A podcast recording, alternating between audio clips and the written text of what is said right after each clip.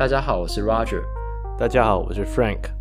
那今天的讨论呢，其实就是延续上个礼拜的主题。那我们还会呢，再请 Irene 跟我们分享一下他 Postdoc 主要的两个研究方向。第一个是 Focal Dystonia，那另外一个呢，就是 Acute Stroke 的 Prognosis。那让我们来欢迎我们的来宾 Irene。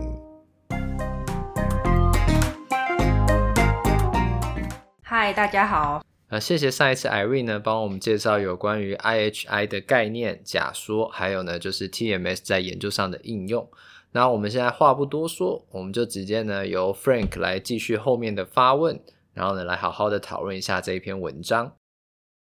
就是那个。你就一开始比较就是比较呃 musician 跟 non musician 的差别，那呃就是这样子，就是你这样做下来研究结果啊啊，简单讲就 musician 它 coordination 这些，它一定都比我们这种凡夫俗子 还来得好很多，对，手残，然后 IHI 的对手残，然后 IHI 的机制也就蛮明显的，就是它参数上明显都是比 non musician 还要大，那这样的结果你会不会是？你像结果可不可以就说，虽然这个不是因果关系的研究，因为它是 case control study，、嗯、但是你是不是心里会去想说，我们经过大量长时间的练习，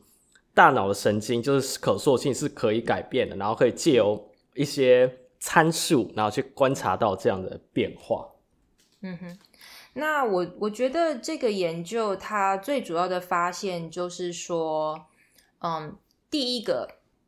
IHI 其实它这个 in inhibition 的多寡，你是不是 musician，它其实并没有差异的。也就是说，musician 它的 inhibition 并没有比 non-musician 要来的多。这这是第一个，嗯，跟其他的、嗯、跟其他的 study 不一样的 finding。然后，然后第二个就是说，我们这个 study 我们收了足够的 sample size，那。结论就是，他们其实，在 IHI 是并没有差别的。可是呢，我却看到在 behavior 上面，嗯、他们的 motor skill 是有差异的。那这个差异是来自于什么呢？嗯、那我们就是再去问下一个问题，就是说，那呃呃，IHI 跟 coordination 之间有没有一个 relationship，也就是所谓的 brain behavior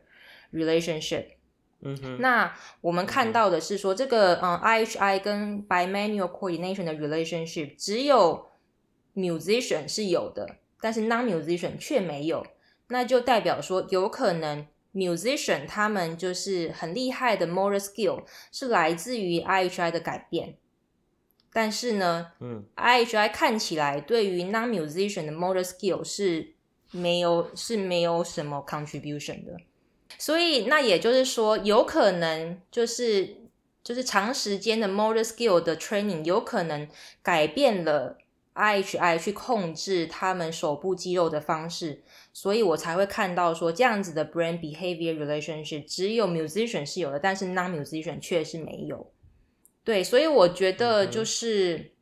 嗯、这个，嗯，这个现象或许我们可以把它叫做 experience dependent neuroplasticity，就是说它这样子的神、嗯、呃神经可塑性的改变是跟他的经验是有关系的，就说你。你的呃，你呃做了很多很多的训练，那会造成你的大脑之间呃有一些呃机制，或者他们沟通的机制上面的一些变化。那这是来自于 intensive musical training。但是，一般的人他们看起来 IHI 对于他的 motor control 似乎并不是那么的重要。所以就是说，到底 IHI 对于 motor skill 它的它的 contribution 到底是什么？我我觉得从我这个 study 看起来，我们还需要再更进一步的，就是去思考。它或许对 musician 来说是很重要，但是看起来对于 non musician，也就是一般的健康人，并不是那么的重要。那所以它到底它的呃它的意义是什么？我觉得还需要以后的研究去探讨这个问题。对，那这个是呃第一步，就是去。看说，嗯哼，IHI 到底是不是对于 fine motor control 是有呃有重要，是有扮演重要的角色？那现在看起来是，因为我们在 musician 身上有看到这个 brain behavior relationship、嗯。对，那呃，嗯哼，嗯哼，你有什么问题吗？就是那个，好，我先我先说抱歉，就是对。是它有 relationship，不是说 musician 那 musician IHI 本身上面参数有有差别。嗯、对，这个我刚才算是口误。对对对，它是那就就你这样子的结果来讲的话，我就一直在想说，所以因为 musician 跟 non musician 最大差就是 intensive 的一个、嗯、的演奏上乐器的这样的 training 嘛。那假设说。经我们的一些中风病人或者一些 neurological 的一些呃的一些病人的话，那我们在我们常常在美国也都会做 in 非常 intensive 的一些 rehab 的一些 training。那我也想说，这个机制对一般人不重要。那我假如经有长时间大量的练习的话，就有机会用 IHI 的机制，然后让 contribution 它 fine motor 比较多。那这样子的讲话，是不是有机会用这样思考、这样子的想法去 apply 在我们常见的一些呃 Parkinson 中风之类，尤其是中风病人这样子？嗯哼，嗯哼，对啊，所以我觉得就是以呃 neuroscience 或是有一些 psychology 的呃 study，他们就是呃很常用 musician 当做一个 model。来解释就是 long term intensive training 的效果，因为他们就是长时间大量的进行 fine motor training 嘛，对不对？那就是我们找一群人，他们长时间的做了这样子的事情，然后看看他们的大脑有什么样的变化。那我觉得，如果说就是你长时间的做 fine motor 的训练，可以让你的大脑有一些相对应的机制的改变。那应用在病人身上，这也是有意义的。就是说，你必须要有足够的大量的练习，嗯、你才有可能就是产生相对应的 neuroplastic change，然后让你呃有有有这样子的 motor skill 嘛，对不对？所以或者是说，你要有长时间大量的训练，你才有可能就是呃在大脑上面产生相对应有意义的改变。也就是说，如果说你的训练量是不足的话，你就可能没有办法得到就是没错呃相相对应有意义的改变了。嗯，这我就想到美国的临床上 intensive care，就是像我们之前在聊美国的 PT 一些介入，不是有有一个 facility，就是呃。他一个一诶，Roger 是一一一天要做几小时啊？三小时。哦、因为其实在对在这边的话，一个半一个半是 PTOT。对对对，对，对一般的病房我们叫做 acute 嘛，acute inpatient。对。那但是呢，嗯、另外一种的话，它叫做 acute rehab。那那一种的话呢，嗯、就是你至少做 PT 要做到九十分钟，然后呢做 OT 要做到九十分钟，然后呢一个礼拜呢至少要做五天，它是这么 intensive，然后再做。所以听起来这种 intensive 的一些做法应该是对的。我们就是要 intensive 大量练习，这些 patient 才更有机会可以 recovery 的更好。对，就这我后来想到，这样的机制好像也是跟研究上面是算是有 connection 的，不是说我想要做，呃，我想要做一小时就好，我为什么要做到三小时啊？研究就跟你说 要 intensive 的做，比较有机会 recovery 更好。对，那。回到这个研究本身，我而我一直在想说，为什么一开始来做这研究没有想要限制它弹奏的乐器的类型？就是我看，嗯、虽然后面也就我知道你后面研究就有比较弦乐器跟 keyboard 的差别，但一开始为什么全部都收，然后后来才再去分呃呃 keyboard 的跟那个弦乐器的这样子的差别？嗯，所以。最刚开始，其实就第一个 research question 是 musician 跟 non-musician 之间有没有差异？所以我们先回答第一个问题嘛，就是我们刚刚在讨论的这个 slide，、嗯、先回答第一个问题：musician 跟 non-musician 在 brain behavior relationship 是不是有差的？那答案是对，他们是有差异的。嗯、那下一个问题才去问说，那不一样的乐器。对于他们的啊、呃、协调跟对于他们的 IHI 会不会有影响？那也 make sense，因为你不一样的乐器，你使用双手的方式是很不一样的。比如说，你如果是 keyboard 的话，嗯、那这两只手他们弹奏琴键的方式是很类似，就是这两只手是在做很类似的事情。那相较于弦乐器的话，一只手是按弦，另外一只手是运弓，这两只手在做的事情是非常的不一样的，所以你也可以就是。预期说你不一样的乐器可能就是协调方式也不同，然后对大脑产生的影响也不同。对，那我刚开始没有去限制乐器的原因，是因为我觉得就是 generalization 是一个蛮重要的议题。如果说你去限缩了我的乐器，比如说只有钢琴好了，那我就没有办法去推断说其他的乐器他们的 brain behavior relationship 是不是也跟 non-musician 是不一样的。你没有办法做这样子的推论。所以这才是为什么一刚开始的时候，我就是选择各式各样的乐器，我都收集。所以说，就是各式各样的乐器，他们都他们都有 data 在里面，所以我就才可以说我我可以去推广到呃，就是各式各样弹奏不一样乐器的 musician。原因是在这边。那当然，你可以就是用一些 additional analysis 去 verify 说你是不是可以做这样子的推论。那当然，最直观的方法就是。我把它们分成几几个类型，我记得我好像分成六个类型吧，就是比如说是 keyboard，然后 string，然后你可能是木管，然后铜管、敲击等等的，然后去看说，把他们分成这些小组之后，他们的 motor skill 之间是不是有差异的，还有他们的 IHI 是不是有差异的？那如果有的话，那我们可能就要很小心说，或许我不应该把他们破在一起，因为他们中间有不一样的变化。但是事实上是 data 是告诉我们说，不一样的乐器之间，他们在 motor skill 跟 IHI 是没有差异的。我有先做这样子的 testing，然后因为他们之间是没有差异的，所以我再把他们 pull 在一起，然后去跟 non-musician 来比较。嗯，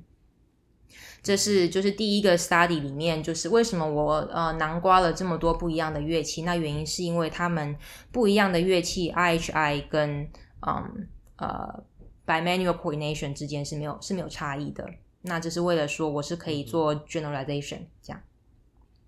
所以就是呃，延续的 study 就是第二个 study。那我就想要去问说，那不一样的 musician 之间，他们有没有 brain behavior relationship 的差异？就像我们刚刚说的，因为不一样的乐器，他们使用嗯手的方式是很不一样的。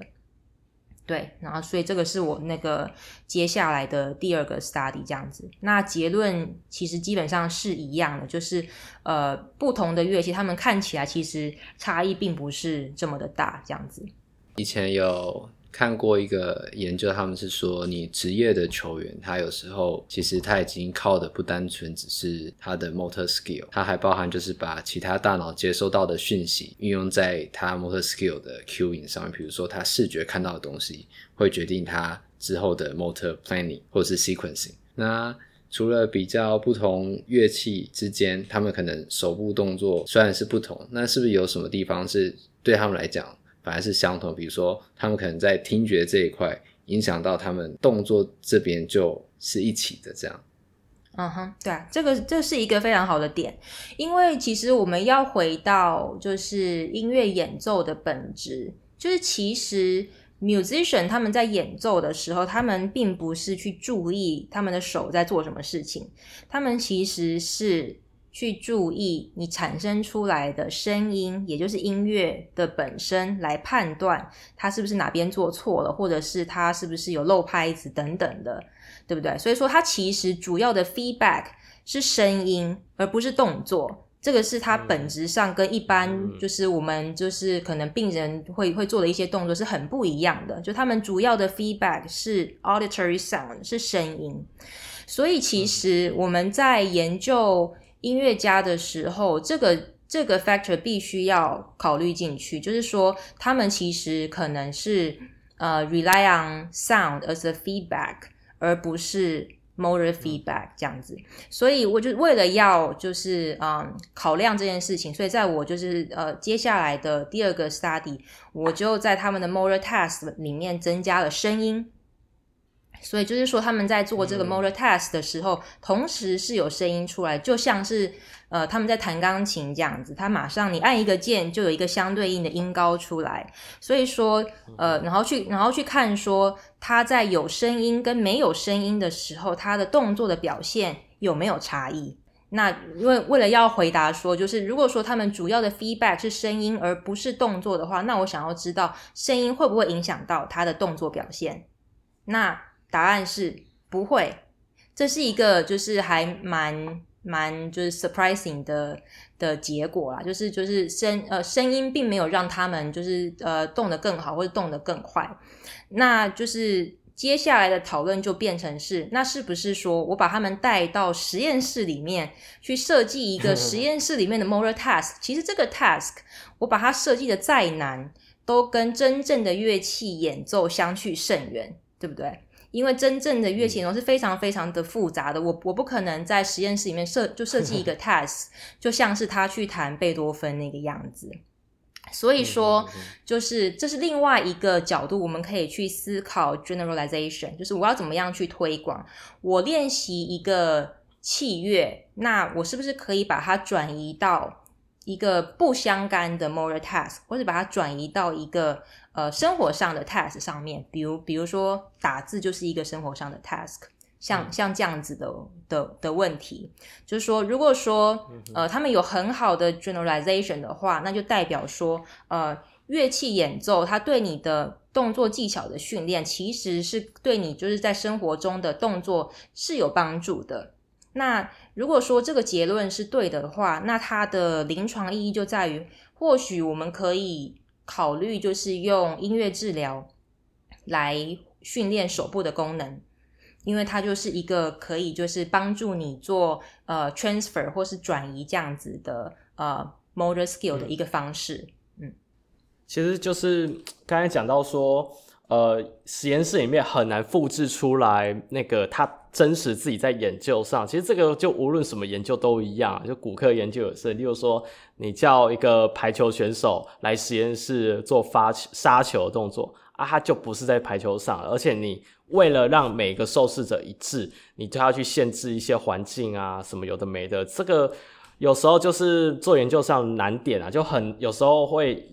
包括有些人会去批评说，这个研究做出来的结果没办法 apply 到临床上。有些人就是根据这些点去去算 criticize。那我其实我也都接受，因为啊，这就是事实，这就是 limitation。但是我们有时候就是想要探讨一些。它背后的机制，那我们要尽量模拟到它真实的状况，但是我们要 control 那个环境，不然你每个人都不一样的方式，这样子其实也很难去做出一个很好的结论。嗯，对。那这一部分呃，宜林的博班的研究，我想就大概到这边。我这有一些额外，像一些额外的问题啦，就是前几天呐、啊，就是包括昨到呃，我昨天才听啦，但是前几之前我就有。听 podcast 就是你博班的的老师 Dr. Fisher 的一些专访，然后包括他呃之前在 CSM 领了那个 John HP Melody Lecture，就反正的的这个演讲，我真的觉得非常的棒，因为他前几年来台湾，我有去听他上课。那整体他讲 motor learning 的一些想法，我就觉得就是 amazing，就是有他算是有点打破，应该是这样讲，他就是。完完全全的让我觉得说，OK，motor learning 这件事情本来就是不分骨科、neuro 之类这这这件事情，因为他讲了很多事情，我以以我这个骨科脑的，我觉得非常的受用。说实话，他非常受用。那大家就就是各位听众也可以去找一下这个演讲，那演讲题目 Beyond Limits on Masking Potential Through Movement Disco 呃 Discovery。对，那他也有把这个他的演讲稿 publish 到。Physical therapy 上面，对，那这里有一段话，我真的我就觉得昨天看到我、听到，我真的觉得讲的非常非常好。他还在讲说，拍谢啊，就是以你让我讲一下这一段话。啊、那个 Irene 帮让我讲一下，这样就是呃，我们常常在想 PT 跟其他的一些动作，呃，动作专啊、呃，动作相关的一些专业，例如说一些啊。呃 Athletic trainer 啊，或一些 yoga 的 instructor 到底有什么不一样？那 Dr. Fisher 讲了，讲了说，呃，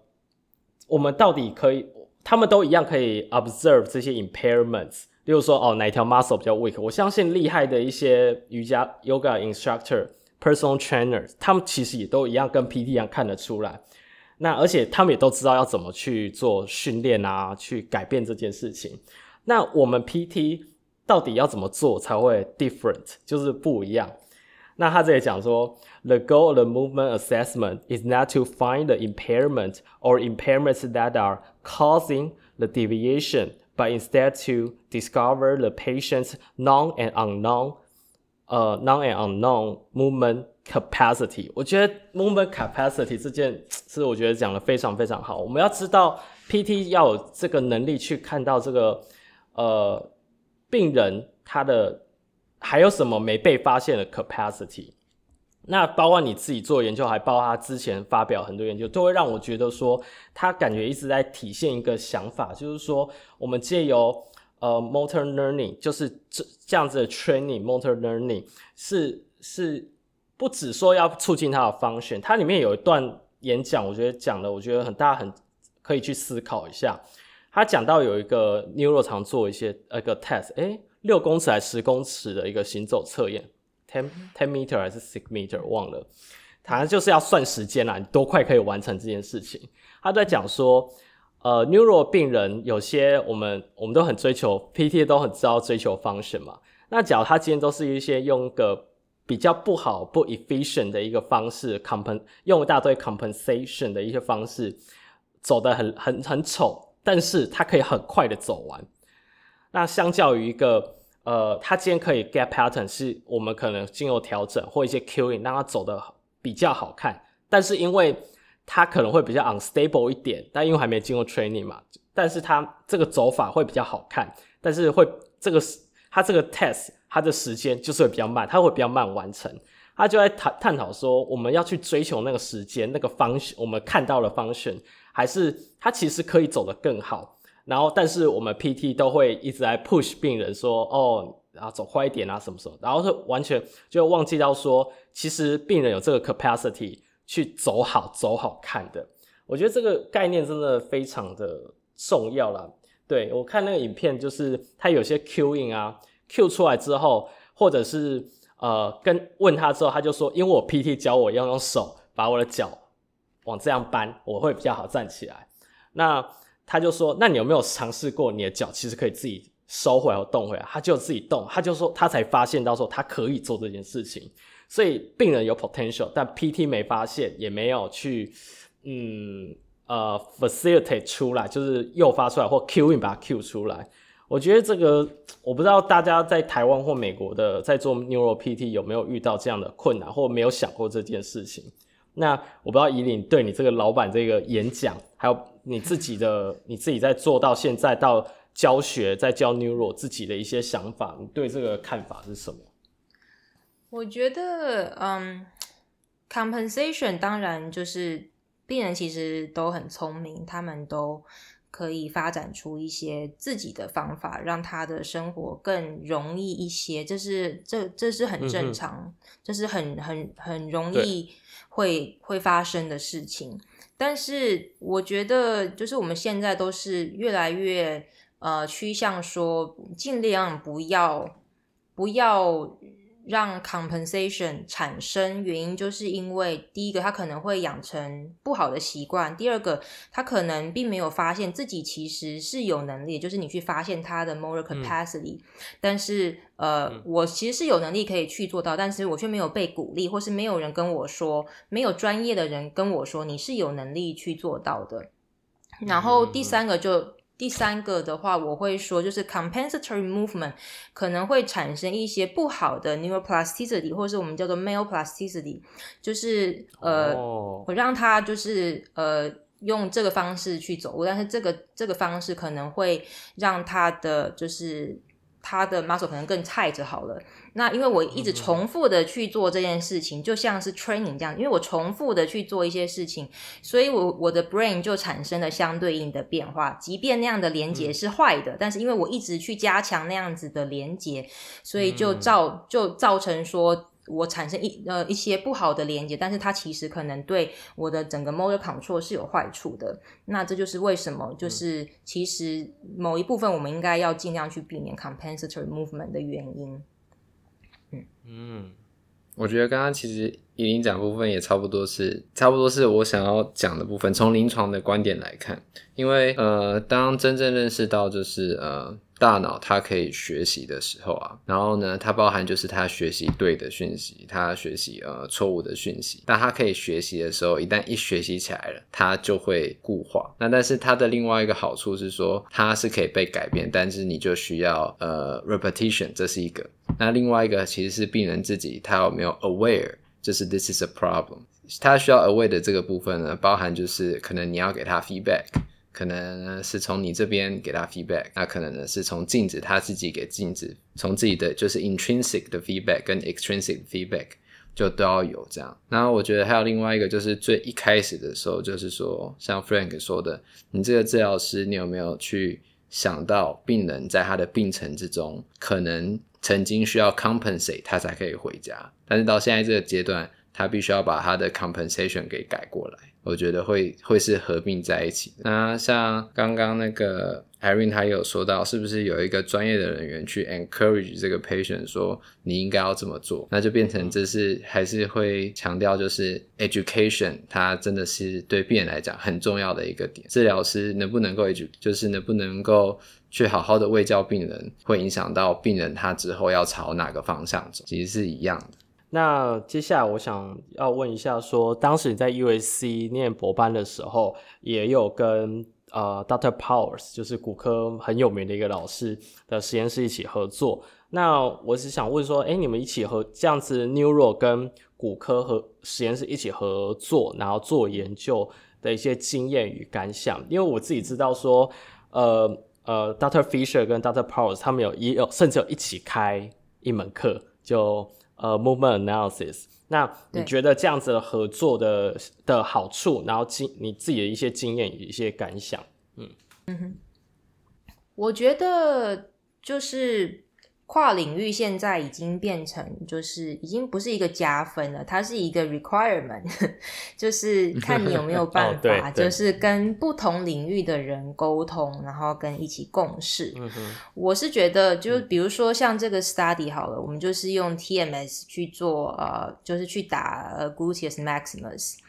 那就是。然后去看说那个 training 的前跟后有没有什么呃 excitability 的变化，这样这个这个是在做这件事情。嗯、那也就是跟我们说，其实 TMS 它。它就是一个工具，它理论上就是可以被应用在任何的 population，嗯。只要你有一个 research question，你就可以使用这个工具。它并不一定是要局限在 neuro 相关的病人，你可以用在呃 biomechanics 的 population 上面，你也可以用在骨科的病人，你可以用在心肺的病人，或者是像我的博论，你可以应用在 musician，像这样子的。所以它就是一个工具嘛。嗯嗯嗯。那我是觉得说，就是。这个工具它就是它的呃优点，或是它的长处就在于说，它可以被应用在很多不同的族群身上，然后让我们来回答一些神经生理相关的问题。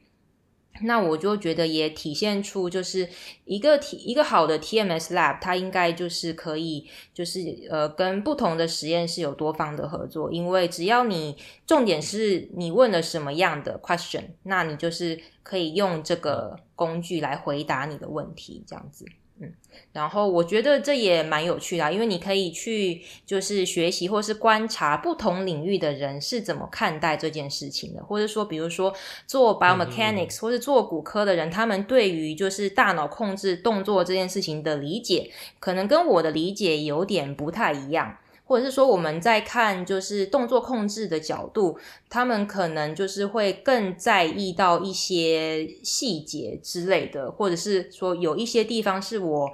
我之前并不那么在意的，或是我没有注意到的事情，我可以向他们学习。我觉得这是跨领域合作就是最有趣的一个地方，这样子可以看看别人是怎么想的，然后去反思自己就是之前思考的过程有没有不足的地方，对。对啊，然后还有题外话，我 啊，你先讲完好的。哦，然后没有啊，然后就是我觉得就是做各式各样的族群跟不一样的 lab 合作，我觉得还有一点很重要，就是 for fun，就是好玩，可以看看别人在做什么事情，然后呃为你的研究生涯增加一些乐趣，这样子，我觉得这样子也很不错啊。嗯，这这岔开一个话小小的话题，我忽然想到说，就是之前你们 lab，然后。跟 Paul's lab，除了有做这个 Gutius Maximus 的的研究，其实我之前在准备一个演讲，在讲 ankle sprain 的，然后呃，他们其实有有也有呃，应该是雅云学姐吧，她有去也有去打，但是她是打那个做 ankle 的 manipulation 的前跟后。然后看 TMS，就是它的 excitability 的差别，因为我记得是看 TA 吧，我忘记哪一条 muscle 的 excitability 了。我觉得研究也非常的有趣，也有也 somehow 也可以就是算是我我看完这个研究，我自己的想法是某种层面在解释呃我们 ankle sprain 的病人，然后去做 manipulation 或 mobilization。我们到底改变了他什么？因为我们都知道，manipulation 根本不可能改变他的什么骨头的位置啊，什么之类。我觉得这个实在是太唬烂人了。但是，但是就是病人就是会跟你说，哎，我就是有变好，或 behavior 上就是 manipulation 前跟后就马上有改变。然后，然后这样子的结，他去看那个 TMS 的结果，我觉得算是可能啊，因为这也是一个 hypothesis，可能是一种解释，说我们在做 mobilization 或一些。PT technique 上，而且骨科超多 technique 的，这些 technique 到底它的有效的点到底是因为什么？我觉得这也是蛮重要的，而不会不会每次做 mobilization 都在跟病人说哦，这样子什么关节比较松啊，或者是关节开啦，这种一点都没有 science base 的一些结论跟论点。好，那接下来的话，可能就针对你 postdoc 部分啊，这部分就稍微简单介绍就可以了啦。可以请 Irene 帮我简单介绍一下你博后主要做什么样的研究主题。然后其实刚才前面就有讲到，我忘记这一集还上一集有讲到 focal dystonia，你可以稍微解释解释一下这是什么病吗？这样子。嗯好，所以我研呃博后的研究有两个主轴，一个是做 acute stroke 的 motor recovery prediction，就是去预测，嗯，就是刚中风之后的病人他的呃进步的程度大概可以到哪里。然后第二个主轴就是做啊、focal dystonia 的一些呃神经生理学的观察。那呃 focal dystonia 是呃，一个蛮罕见的疾病，就是中文翻译叫做肌张力失调。那它这它这边加了一个字叫做 focal，就代表说它是局限于某一条或者是某几个肌肉这样子。那呃，举几个例子哈，比如说有一种呃有一种形态的 focal dystonia 叫做 Rider's cramp，就是它在呃。呃，病人在拿笔的时候，他的手会不自主的收缩，就是那个笔会越握越紧，会让他甚甚至会有到疼痛的情况，然后他没有办法放松那个笔，所以他没有办法好好的写字，所以病人只有在拿笔的时候有这个问题。但是，比如他拿叉子、拿筷子做其他的事情都没有任何的问题，他只有在拿笔的这个这个 task 有这个有这个症状。所以说，focal dystonia 通常是呃 task specific，就是它是只有在做某一件事情的时候才会发生。那另外一个例子就是 musicians dystonia，就是呃音乐家的肌张力失调。那通常是常见于就是他在演奏乐器的时候，然后甚至是某几个乐段，他就会有不自主的，比如说弹钢琴人，他可能就是手指会过度的弯曲或是伸直，他没有办法放松，或者是说呃嗯拉琴的人，他可能就是拿弓的手会不自主的颤抖等等的，每每个人的症状都不太一样。那这也是一样，就是 task specific，他只有在拿起乐器的时候才有这个问题。那他做其他任何的事情都没有一样的问题，所以这是一样，就是它是 task specific。嗯。那这个病非常的罕见，然后嗯，到现在原因不明，就是我们并不知道到底是哪里出了问题。这一些病人他们的大脑或是脑部的任何地方，你去做任何的功能性的检查。就是我影像学的检查看不出任何的差异，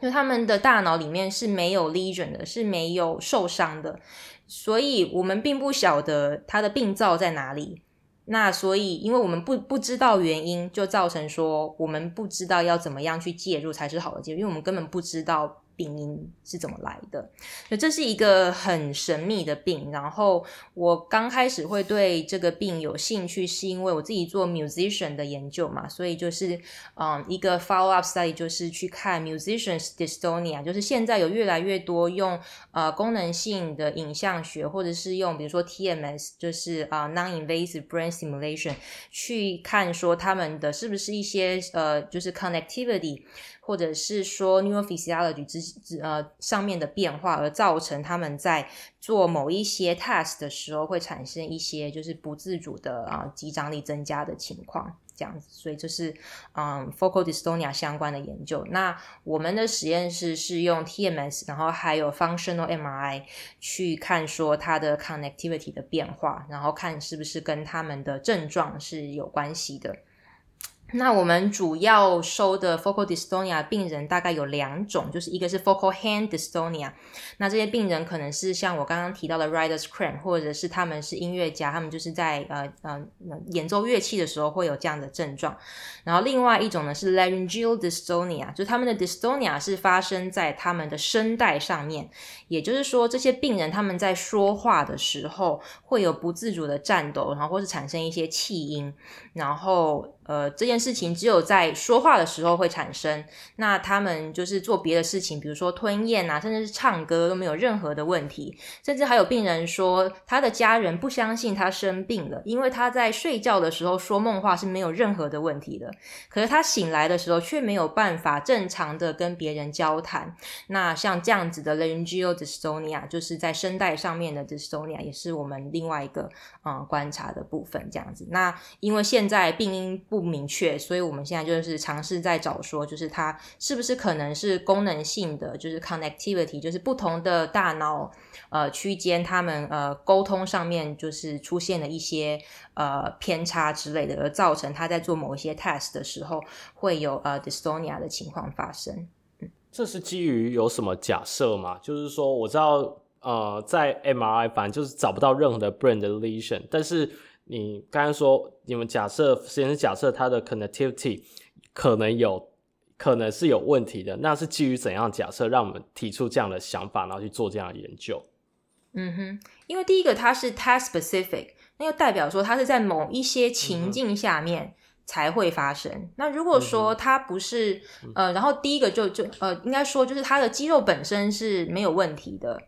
然后 brain 也没有什么 lesion，那我们只能去推测说，它可能是一些功能性的连接上面出了问题，因为它是跟 task 是相关，跟你在做什么事情是有相关的，oh, 所以我们才会去假设说，可能是因为 connectivity 出了问题，而造成他们在做某一些 task 的时候，某一些情境的连接，或者是某一些 neuron 他们在。沟通交流的时候，就是在某个情境下，他们就是会产生一些 neuroplasticity，这是呃，就是我们做 fMRI 或者是 TMS 的原因。这样子，就是先假设它是来自于这些呃功能性的 impairment。嗯，因为像我如果这样听起来的话，如果在临床上看到这样的病人。那我的心里就会想说，如果你会觉得在先简单这样讲，就是说生理上你找不到状况，那我们可能就会想，那是不是心理上有影响？可是你心理上如果真的有变化的话，是不是你从 TMS 或那个 fmi 里面，其实还是可以看得到部分放电上的，或观察到什么样的变化？这样？嗯，对，就是其实比如说你提到的心理上的疾病，比如说一些呃。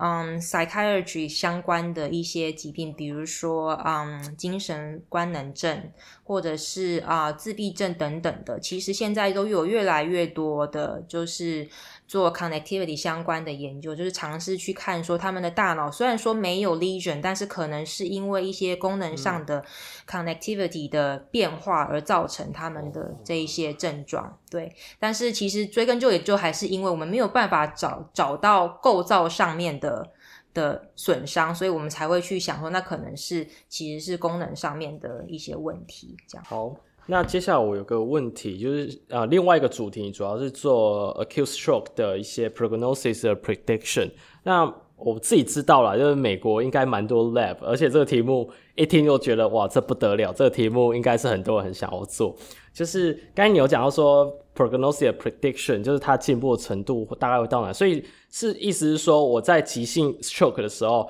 利用一些呃 TMS 或 function MR 一些啊、的检查参数，然后去预测它 motor recovery 的 plateau 嘛，就是说它最后最后大概它的大概会进步的程度到哪里？然后因为这样的研究结果可以变成说。方便我们临床人员在设定各种治疗计划，或在治疗的目标要怎么去设定。所以你的研究主要是目的和假设是这样子吗？嗯哼，对，就是这个议题是现在很热门的一个议题，因为其实 neurology 是在众多的临床专业里面很少数，甚至说应该就说。以以 stroke 来讲哈，是很少数，我们没有办法很精准的去判断病人到底会进步到什么程度。就比如说，你如果是 ACL reconstruction 好了，我们可以说哦，那你可能比如说一年之后你可以回到球场上。For example，或者是说，呃，比如说你得了某一种癌症，嗯、那你五年存活率有多少？像这种都是 prognosis 相关的研究。嗯、其他的 discipline 他们都有像这样子的 data，、嗯、可是 neurology 是没有的。我们并不晓得中风的病人他们之后会变成什么样子。对，那那这样子听起来，你好像觉得我们是不是落后别的专业非常的多？为什么我们会不晓得呢？这边每年每天都有这么多的人中风，有这么多的病人在那边，我们却没有把这件事情当成是一个 priority，就是我们需要去知道他们就是呃愈后的情况，这样子在我们在提供 intervention 的时候才可以克制化嘛。对，所以这个。这个 topic 是最近 neurology 非常热门的一个 topic。那这个 prediction model 呢，就是最早呃，就是有成功提出来，然后准确率也还算高的，是一个纽西兰的 group。那他们的结论是说，在就是这些预后因子里面，其实 TMS 是一个很很 sensitive 的预后因子。也就是说，我就去刺激它的嗯的动作区域，我如果可以看到。它的 EMG 产生 response，也就也就是产生 motor evoked potential，产生 MEP，有的话，这个病人就有很大的机会将来可以有某种程度的 motor recovery。反之，如果说我只要有就好，是不是？嗯，只要有，对，它它它是一个 yes or no question，只要你打得出来，哦、只要你打得出来一一点点的 response，、哦、你就极有可能会有比较好的 motor recovery。反之，如果你在 acute stroke 的时候，我把那个 intensity 开到最强，我都打不出任何的东西，那么很抱歉的，像这样子的病人，他极有可能过了几个月之后，他的功能的进步还是非常非常的有限。嗯，这是到目前为止就是最、oh. 最 sensitive 的 predictor，就是 TMS 呃、uh, outcome yes or no 这样子。但是当然，这个 model 它还是有一些限制的啦。这个呃，可以再讨论。那我们的 study 呢，我们是想要说，就是除了呃 MEP yes or no 之外，我们是不是加上一些别的参数？然后还有就是去看说，然后再 combine 一些就是 MRI 的参数，然后去看说，我把这些东西都加起来，是不是有办法更精准的去预测病人的变化？因为其实我们在用 TMS 去预测病人的变化的时候呢，有一个蛮重要的点，但是嗯、呃，可能是被忽略的，那就是说有一些病人他们在急性期的时候，TMS 是打不出任何的 response 的，可是就是可能过了几天、几个礼拜之后，我再打那个 response 可能就出现了，所以我们把这些人叫做 converter。因为你如果在 acute 的时候打不出来，嗯、我们是先假设说，可能他的 cortical spinal tract，可能他那一条高速公路已经坏的差不多了。如果那如果那个路根本就坏了，嗯、你在做什么事情，我都没有办法把那个讯号往下传，你在做什么事情都是没有用的。那如果是这样子的话，那你可能就会打不出任何的讯号。可是有一些病人他在 acute 的时候打不出来，可是过几个礼拜之后，他却出现了，那个讯号却出现了。那这些病人就是我们特别需要去重点研究的对象，他到底他们做了什么事情，让他们这个 MEP 从 negative 变成 positive？、嗯、那还是说，就是他们有哪一些特质，有这样子特质的病人，他们可能刚开始的时候看起来蛮严重，但是他们是有 recovery 的 potential 的。那这些病人有什么样的特质，我们现在并不晓得，所以就是我们的这个 team 就是在呃尝试去回答这个问题，这样子。嗯，那当然也有一些病人，他从头到尾 MEP 都打不出来的，那就极有可能是因为这条路已经已经断的差不多了。那可能你在做很大量的就是 task specific 的功能性训训练，可能对他来说，他进步的空间都非常的有限。那原因是因为他的 structure 就是已经他那条路已经就是已经行不通了。那像这样的病人，是不是可能？刚开始的时候，compensatory movement 就可能要教他，那就是因为你将来可能花很多的时间、精力跟金钱，他进步的幅度也非常的有限。嗯、对，那主要就是为了就是可以去区分病人的预后的程度，然后来制定呃要给什么样的 intervention。那这就是啊、prediction 的啊、呃、目标，嗯。说哦，我这样听起来就觉得这个是非常竞争的题目。嗯、那其实我这里想要补，我想问一下说，就是之前有跟 Irene 你聊过，就是在无论是你未来生涯在挑选题目上面，就是你要做什么样的研究主题，呃，就是因为做这种竞争的题目，当然大家都是因为大家都想知道答案，那就很竞争。那很竞争，有时候，呃呃，就是一个很现实的问题，很竞争。你当你设备、金钱的没有别人多，你做成功或做比别人好，几率就偏就不就会比较低一点。嗯，那这时候你就会去思考说，是不是应该去做冷门一点的题目？虽然说冷门，但是有些冷门的题目都觉得也都很有趣啊。像你做 IHI，然后 musician，其实我都觉得这些对我来讲都是很有趣的题目。那你自己觉得？对于，我觉得这这个题目应该在上一集问啊，不过我就是在这里忽然想到，就是你对于未来 PhD 或者是未来想做 PhD 或呃生涯过来想做学术研究来讲的话，你自己会觉得要怎么去挑选你觉得适合的题目？你是当然都要以有兴趣为标准啊，对，我觉得有兴趣还还是很重要，你你就是想知道这个答案，但除了这个以外，你会觉得。呃，去做竞更加竞争很多的这种题目，很夯的题目。举例骨科，骨科就一大堆人，以目前一大堆人就很爱做啊、呃、修的很多人做 scapula 的东西，就做做到那种大师级的，他们都已经就很大咖的教授都已经要用很精密的仪器在看了。那是不是应该去发掘一些没有人注意，但其实也是很重要的 issue？你会怎么去想这个想议题想法？嗯哼，我觉得当然就是撇除兴趣之外啦，呃，当然我还是觉得其实追根究底，兴趣是最重要的。你做了一个很夯的，但是你没有兴趣的题目，其实你会很痛苦。对，嗯、那你如果做了一个你很有兴趣但是很冷门的题目，将来可能应用并不是这么的广泛，或是你在找经费的时候可能会有困难，因为大家可能并不认为这是一个这么重要的题目，那、嗯、其实是一个两难啦。那我个人是觉得，就是、嗯、做竞争的题目要有心理准备，就是呃，你是分秒必争的，因为很多人在做，那别人比你先发表了，你就。无路可去了，这样子，所以，对，那那那当然就是，如果说你比别人先做出来，那大家就会都会记住你，因为就是你等于是这个领域的先驱这样子，然后大家都想要知道这个答案，然后你是最先知道答案的那个人，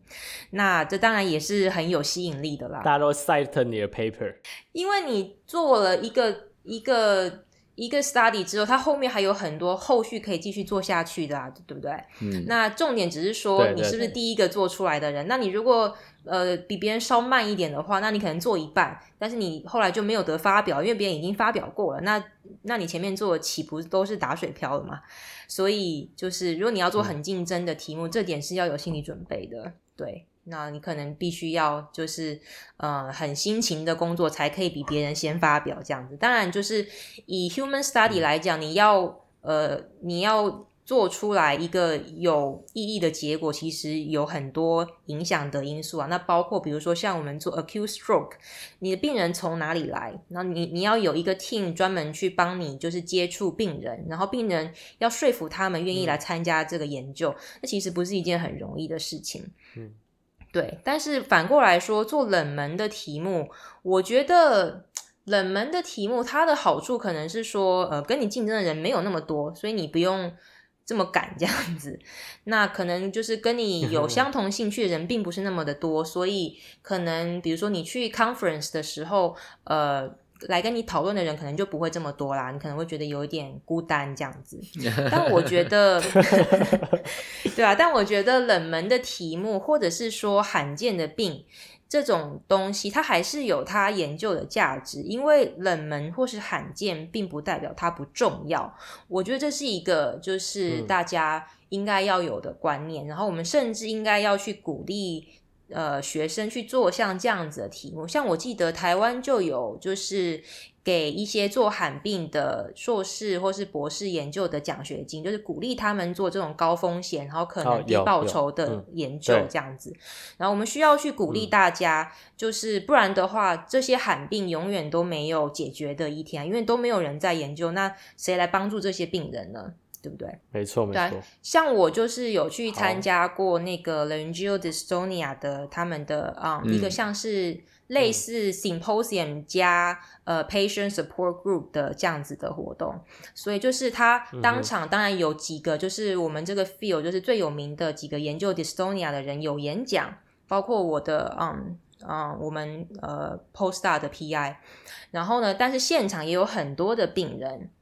然后这些病人呢，其实你如果就是以就是整个美国来看的话，他们是非常非常的小众，可是他们就是。因为都没有人在意他们，或是像这样的研究非常的少，或是医疗资源非常的少，所以他们就更在意说是不是有人就是愿意花时间来研究。这个病这样子对他们来说，他们才是有希望的啊。就是我在像那样子的 symposium，我有很深刻的感受，就是有人愿意投入冷门或是罕病的研究，对病人来讲是意义是很重大的。就是他们并不是被大家给遗忘了。对啊，对啊，对对对，就我觉得这其实也是一个蛮蛮 rewarding 的的的感觉。这样，嗯嗯嗯嗯，所以并不是说哪个一定比较好啦，就是看个人，嗯。好，那我们就，呃，我们时间也差不多了，那我们就谢谢宜玲这次跟我们分享她的研究，然后很详细的跟大家介绍了 TMS 啊，然后 IHI 这些机制，然后这些方法，那包括临床上面的应用，以及他在呃研究上面的一些思呃想法，跟大家做分享，然后包括他 post up 跟大家介绍一个罕见疾病叫 focal dystonia，那包括 acute stroke 一些 prediction，我今天才知道原来。只要打 MVP 有打有跟没有是一个非常 sensitive 的一个 呃 predictor，我觉得这个我自己听起来就觉得很兴奋，我说啊只要有就有就可以了，超猛，对，这是一个超猛的，对对对。那我们就谢谢宜玲这次的分享，那我们我们 2Pro PT 我们就到这里结束，然后大家下次见，See ya，大家再见了，拜拜，大家，拜拜。如果喜欢我们的 Podcast，欢迎到 Apple Podcast、Google Podcast、Spotify 和 YouTube 上订阅，也可以到 Facebook 和 Instagram 上追踪突破物理治疗。今天我们的节目就到这，我们是突破 PT，我们下次见。